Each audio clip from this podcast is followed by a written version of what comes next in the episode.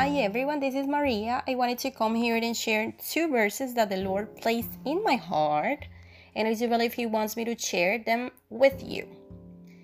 The first one is in Romans 8 38 to 39, and it reads For I am convinced that neither death nor life, neither angels nor demons, neither the present nor the future, nor any powers, neither height nor depth, nor anything else in all creation will be able to separate us from the love of God that is in Christ Jesus our Lord. There is absolutely nothing that can come in between, and that's something that we really need to stick up to.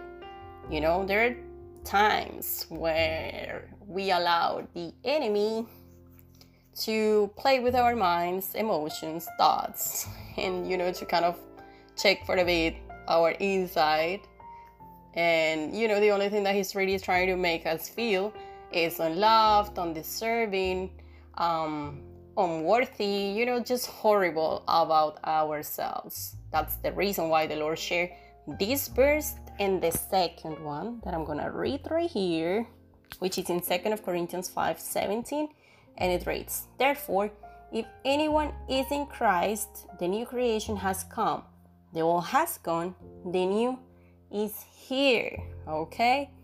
He said, Why did I send my son to die? And what for? You know? At the moment we accepted Jesus Christ as our Savior, our sins were washed away. You know, the debt was paid in full.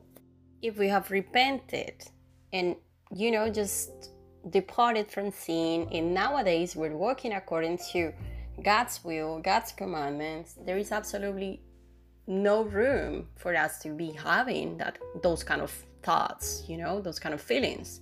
That's how the enemy plays. And he like one way or the other will try just absolutely everything to keep us away to avoid us to have a relationship with the lord. That's how he does it you know? And those two verses you know are the clear sign that the lord really like he's like what are you talking about?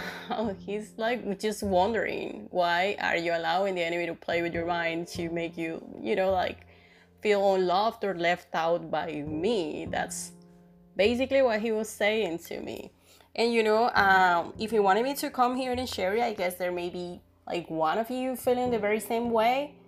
And you know, we really need to fight back to close that door you know, and just remember how much He loves us. I mean, there is absolutely no no condemnation in Christ Jesus, and that's all that matters. Okay, that was the message for today, guys, and I hope you have enjoyed. That it has been a blessing to you, and I will be back soon. Bye bye.